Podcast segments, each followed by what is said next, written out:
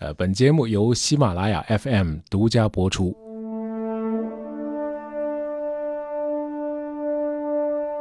天空没有留下翅膀的痕迹，但我已经飞过。哎，这可能是印度诗人泰戈尔最脍炙人口的诗句了啊！我们有理由相信，泰戈尔写出这句名句的时候啊，他脑子里应该没有想到蒙古人。但是用这句话来概述蒙古帝国短暂而又辉煌的历史啊，真的是非常的贴切。呃，我们知道，任何一个逝去的帝国呢，都会给后世留下一些遗物，像什么宫殿的遗址啦、纪念碑啊、陵墓啊或者文献。那么蒙古人呢，曾经建立了人类历史上幅员最辽阔的大帝国，但是似乎什么都没留下。啊，前些年，这个蒙古共和国和这个德国的学者在德国的波恩啊举办过一个展览，这个展览呢就叫成吉思汗和他的遗产——蒙古人的世界帝国。那么这个展览你看过之后呢，会觉得非常的失望。呃，陈列出来的展品呢，无外乎是一些马鬃、呃服装、一张弓、一根马鞭啊，一些简单的铜器，还有少的可怜的文献。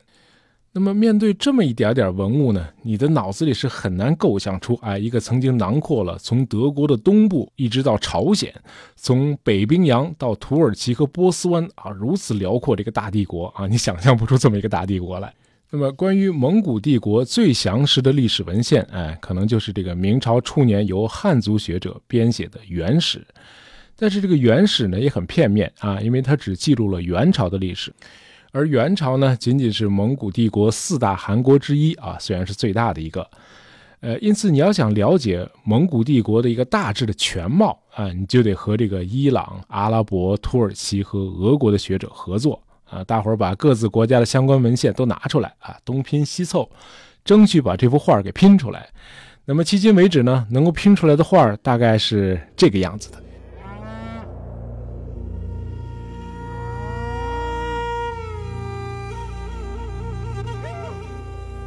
那么自古以来，在蒙古草原上啊，散布着很多游牧部落。大概是在公元前三世纪，也就是呃中原地区秦灭六国时期，这个蒙古草原上出现了突厥人。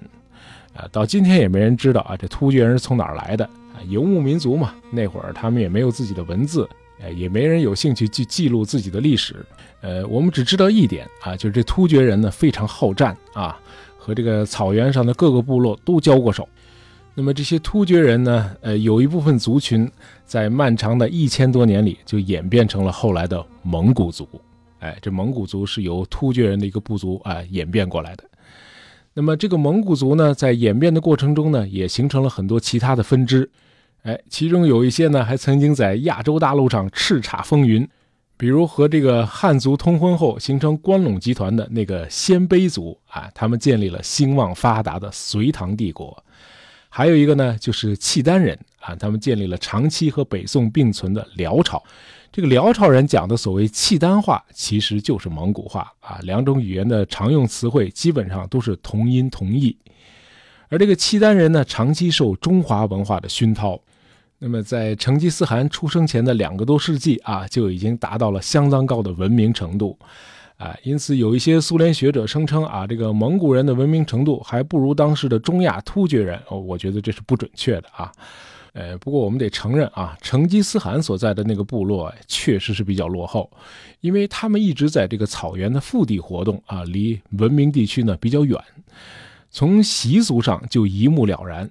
哎，比如抢婚这个习俗，呃，成吉思汗的妈妈就是抢来的。嘿，他爸那会儿呢是家族部落的首领，有一天呢就带着一帮兄弟出去遛弯儿，哎，远处看见一支迎亲的队伍，哟，新娘子嘿归我了，哎，这本来应该是别人的新婚妻子，后来就成了成吉思汗的母亲。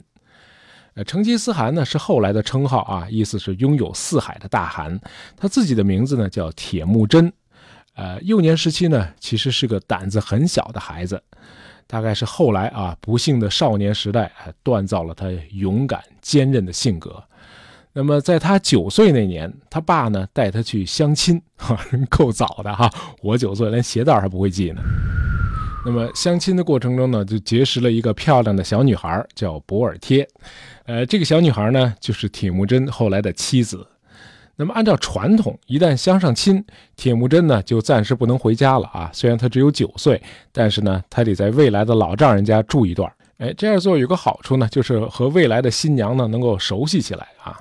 那么这样呢，铁木真他爸呢就自己一个人回家了。哎，回家的路上呢，遇到了一帮鞑靼人。哎，走上我们部落喝酒去。哎，这帮鞑靼人非常的好客。结果在这个席间呢，一聊天这帮鞑靼人才知道，哦，这铁木真的父亲是咱们敌对部落的首领。嘿，自个儿送上门来了。于是呢，就在酒里下药，把他给毒死了。那这样呢，铁木真九岁就失去了父亲。那么父亲死之后，整个部落呢群龙无首，就散了。那铁木真一家呢无依无靠啊，那财产也被抢光了。那家里没有成年男子嘛？那铁木真呢，还一度被其他的部落俘获，沦为了奴隶。不过后来呢，他成功的逃了出来。哎，就是这次大胆的出逃，为他赢得了声誉。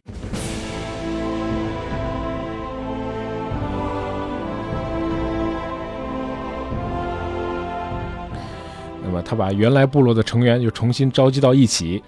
那么这个铁木真意识到啊，要想在草原各部落中胜出，就必须和强者建立联盟。哎，靠着他在苦难岁月里自学来的外交技巧，这铁木真搞定了一个个对手。最后于一二零六年，他统一了蒙古各部，被大伙儿推举为拥有四海的成吉思汗。哎，这名字虽然响亮，但是成吉思汗这人的思想境界其实不是太高啊。他最常说的话是：“男人该干的事儿就是杀死对手，让他们的家人哭泣，抢夺他们的财产、马匹和女人。”那么，出于这些伟大的志向，当然你也可以说是为了反抗压迫。那么，成吉思汗于一二一一年开始率领他的蒙古骑兵，向当时中国北部的金帝国发动进攻。这一年呢，在长城脚下的野狐岭。呃蒙古人以少胜多，一战就击溃了金国军队。这样呢，蒙古骑兵就突入了长城。那么，蒙古人呢是马背上的民族啊，他们的孩子从小就跟着大人骑着马到处狩猎，因此个个都是弓马娴熟。哎，其实他们打仗的那些战术呢，都是他们的狩猎技巧。就是说，蒙古人的作战呢，其实就是一次次对人的狩猎，那敌人就是猎物，像什么包抄啊。偷袭啊，诱敌深入啊，局部战场上以多打少啊，哎，这些军事思想其实都是他们的狩猎经验啊。因此，很多西方学者啊，有点过多的夸大了成吉思汗个人的军事天才。我认为这不太准确啊。这个他的孩子们和将军们个个都能征善战，因为后来打到这个遥远的欧洲，都是靠他们自己来独当一面嘛。啊，那会儿成吉思汗已经去世很多年了。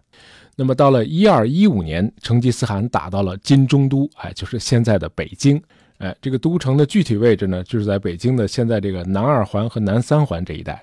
那么攻打北京的这个战斗呢，非常的惨烈啊，守城的金军全都被杀光。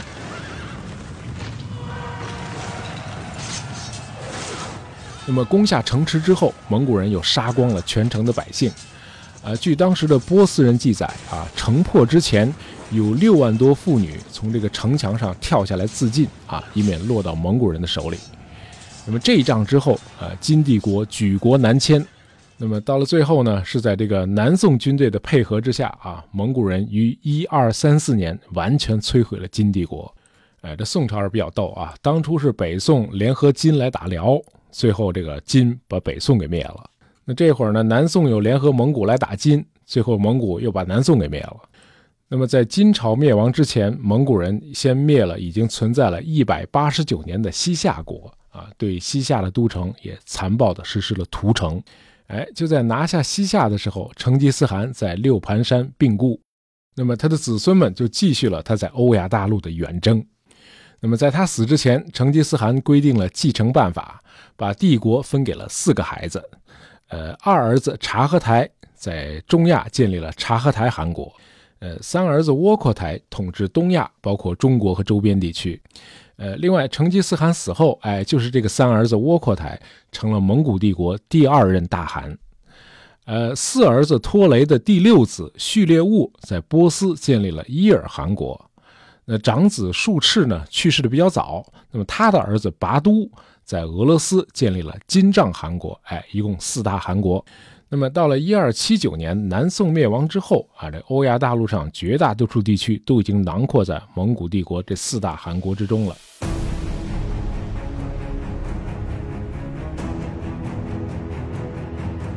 那么蒙古人对欧洲的侵略呢，是由成吉思汗的孙子拔都领导的。那么俄罗斯北部的几个公国，在一二三七年冬天的一次闪电战中被完全摧毁。蒙古人火烧了莫斯科，并于一二四零年把古都基辅夷为平地。哎，这是人类历史上冬季入侵俄国唯一一次成功的战例。那么同年呢，拔都率军两路夹击波兰和匈牙利。哎，拿下波兰之后，他们渡过了奥德河，这就进入了今天的德国。哎，他们横扫奥德河谷的北部，经过这个 Breslau，在 Lignitz 啊，蒙古军队于一二四一年四月九日全歼了德意志和波兰联军。那么几天以后，另一支蒙古骑兵又击溃了匈牙利军队。那这个蒙古人征服呢，有两个目的，一个呢是抢东西，还有一个呢就是把占领的地方都种上草，变成牧场啊，游牧民族嘛。但是进入德国之后呢，不太好办了，因为这儿呢不是森林就是山区啊，看不到波兰那种桌子一样平的大平原，那怎么放牧啊？哎，幸亏德国有这样独特的地貌啊，否则你今天去德国就看不到森林、湖泊和城堡了啊，早就被蒙古人变成大草原了。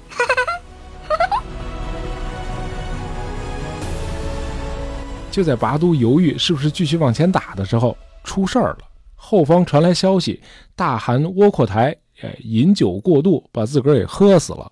据说喝的是葡萄酒啊，可能是觉得这葡萄酒确实比他们自己的烈性酒好喝啊。不过这个大汗窝阔台死的还真是时候啊，他一死，欧洲得救了。那为了争夺汗位呢，和拔都一道远征的这个窝阔台的儿子贵由就得班师回朝了啊。呃，他爹死了嘛，他得回去继承大汗位。那么这个贵由呢，就是蒙古帝国的第三任大汗贵由汗啊。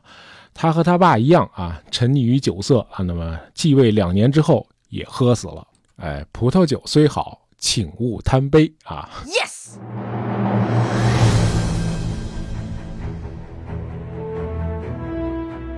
那这个贵由回去之后呢，这拔都呢也跟着返回了他在伏尔加河下游的驻地啊，就是今天俄罗斯的南部。如果说一二四一年窝阔台的死拯救了基督教欧洲，那么一二五九年第四任大汗蒙哥的死应该说是拯救了伊斯兰文明。呃，蒙哥继任大汗位之后，就下决心同时在东西两侧扩张帝国的疆域。那么向东呢，攻打中国南宋；向西呢，就消灭这个阿拉伯帝国和胆敢和蒙古人叫板的伊斯兰异端组织暗杀派。而这个组织的正式名称呢？叫阿萨辛派，那么英文“刺客”这个词 “assassin” 啊，就是从阿萨辛这个名称来的。哦，好，那做出了征讨的决定之后，蒙哥本人参加了对南宋的战争。那西征呢，就委托给他的六弟序列兀。这序列物的确是不负众望啊，很快就消灭了暗杀派，就是这阿萨辛派。那么巴格达呢，也于一二五一年被序列物攻陷。那么，一二五八年，蒙哥和他的四弟忽必烈开始攻打南宋。呃，蒙哥亲率大军攻入南宋，一路所向披靡。哎，在这个今天重庆附近有一个南宋的军事重镇，叫钓鱼城啊，是在山上。这蒙古人攻打这座要塞的时候，死伤无数，但是怎么也打不下来。哎，这个要塞坚持了三十多年啊，一直到南宋的灭亡。那么，一二五九年呢，蒙哥就病死在这个钓鱼城的前线啊，也有说是因为受了重伤，医治无效死的。那么他一死呢，为了争夺汗位呢，老四忽必烈和老七阿里不哥又打起来了。这时候已经打到埃及边上的老六序列兀一看，哟哟，那我也得回去抢汗位啊！哎，于是他的大军呢就开始往回走，那么只在叙利亚留下了一部分精锐的蒙古骑兵。哎，这个时候在开罗的马穆鲁克苏丹看到了机会。哎，我们在第六十六期节目《一场胜利的败仗》里，哎，谈到过这个马穆鲁克啊。哎，大家有兴趣可以去听一下。哎，凶悍的马穆鲁克骑兵就一举消灭了留驻在叙利亚的蒙古精锐。哎，这一仗成了历史上的一个转折点。哎，打破了蒙古人不可战胜的神话。这蒙古人几十年的东征西讨啊，只输给了这个马穆鲁克啊，当然还有两次输给了日本的台风啊。那么败给了马穆鲁克之后，蒙古人再也没有大举西征过。呃，关于他们是如何灭掉南宋的这个过程，咱就不聊了啊，不是什么光彩的事儿。哎，可以说这个蒙哥的死呢，同时也结束了蒙古帝国短暂的统一。此后，这个大汗的权力的直接继承者呢，就仅限于东方了，哎，就是中国的元朝。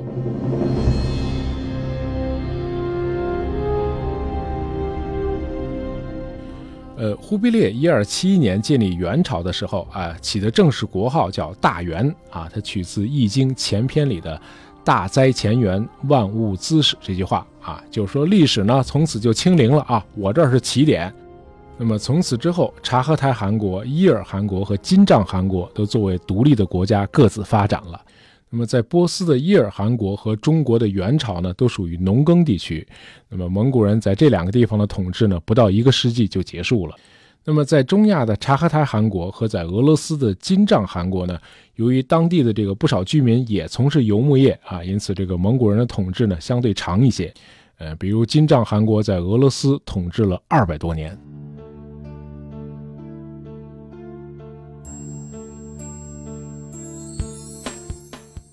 蒙古人出现在世界舞台上是很突然的，也是极具破坏性的啊！是文明社会遭受的最后一次，也是最激烈的一次野蛮攻击。那么很多地区的人民呢，不是灭绝了，就是四散了。呃，当然建设性的因素呢，也不是完全没有。比如这个蒙古帝国建立之后，欧亚大陆上的主要通道啊，就由一个政权来管理了，这样呢，旅行就安全多了。哎，有助于加强欧亚之间的交流。这蒙古人自己呢，也是吸收百家之长啊，他们引进了佛教、伊斯兰教、基督教这些高级宗教，哎，同时任用有执政经验和技术专长的汉人、契丹人、女真人、突厥人，哎，同时鼓励这个穆斯林呢去发展他们的经商传统，哎，但是这些积极的作用存在的时间呢都非常的短暂，尤其在中国和波斯啊，哎，这根本原因还是因为不能够彻底的融入当地的农耕文明。就是说，这个游牧民族这个遗传基因真的很难改变。这样呢，蒙古帝国的疆域虽然极其辽阔，但是统治集团和被统治的当地社会其实是脱节的。那你这样的统治，那就很难持久了，对吧？啊，最后就不得不回到草原中去了。哎，这就是为什么这个蒙古帝国留下来的社会文化遗产实在是少得可怜啊。他们确实是飞过，但是天空中真的没有留下他们翅膀的痕迹。呃，这期节目是由我们的听众同同同同同同 T 啊，他点的题啊，希望你能够喜欢这期节目。呃，另外一个听众呢叫泥脚子，啊，他提出能不能聊聊外蒙古是怎样分离出去的？那这个话题呢，呃，比较敏感，我们简单说一下啊。呃，一三六八年，朱元璋建立了明朝，那么元朝的残余势力呢就退回到了蒙古草原，哎，这就是后来的北元。那么到了一六三五年，呃，后金，也就是后来的清朝，哎，他们灭掉了北元，那么蒙古帝国从此彻底消失。那么这样呢，蒙古草原就并入了清帝国。呃，在清朝的统治下，蒙古人分成三部分啊，一部分蒙古人呢，通过战争、联姻和结盟，被直接编入了八旗，这就是八旗蒙古。那么第二类呢，叫内属蒙古啊，是由清朝直接管辖、任命官员来统治。那么第三类呢，叫外藩蒙古。那么对于这个外藩蒙古呢，清朝采取了宽松的统治政策。不过他们还不是外蒙古啊。这个外藩蒙古分内扎萨克蒙古和外扎萨克蒙古，其中外扎萨克蒙古就是现在的外蒙古。那么这个外蒙古呢，距离中央政府比较远，哎，因此有高度自治的权利啊，它还有汗位。那这样呢，清朝对它的控制力呢，自然要弱很多。另外，这个在外蒙古的西北部还有一块清朝的直属飞地，叫唐努乌梁海。那么到了十九世纪，呃，沙俄呢就开始把他的势力渗透到外蒙古和唐努乌梁海。呃，一九一一年，沙俄看到清朝要完，哎，就策动外蒙古独立。那么对于这个独立呢，后来的中华民国政府当然是不予承认了。那么六年以后呢，沙俄自己完了，那取而代之的是苏俄，呃，苏俄的军队呢就占领了外蒙古。那么，一九二一年，苏俄在外蒙古建立了一个呃他操控的政府。那么同一年呢，苏俄在唐努乌梁海建立了所谓图瓦共和国。那么到了一九二四年，外蒙古宣告成立蒙古人民共和国。那么当时的中国政府和国际社会对这个蒙古共和国和图瓦共和国都是不承认的。那么到了一九四四年，苏联直接把这个唐努乌梁海纳入它的版图，成为一个苏维埃加盟共和国。那么一年以后，也就是一九四五年啊，苏联以参加对日作战为由，胁迫重庆的国民政府接受外蒙古独立的既成现实。哎，大概的脉络就是这个样子。好，今天的节目就到这儿啊！喜欢大爷杂货铺的朋友，不要忘了订阅我们的专辑，这样就不会错过我们的新节目了。感谢大家收听，咱们下期再见。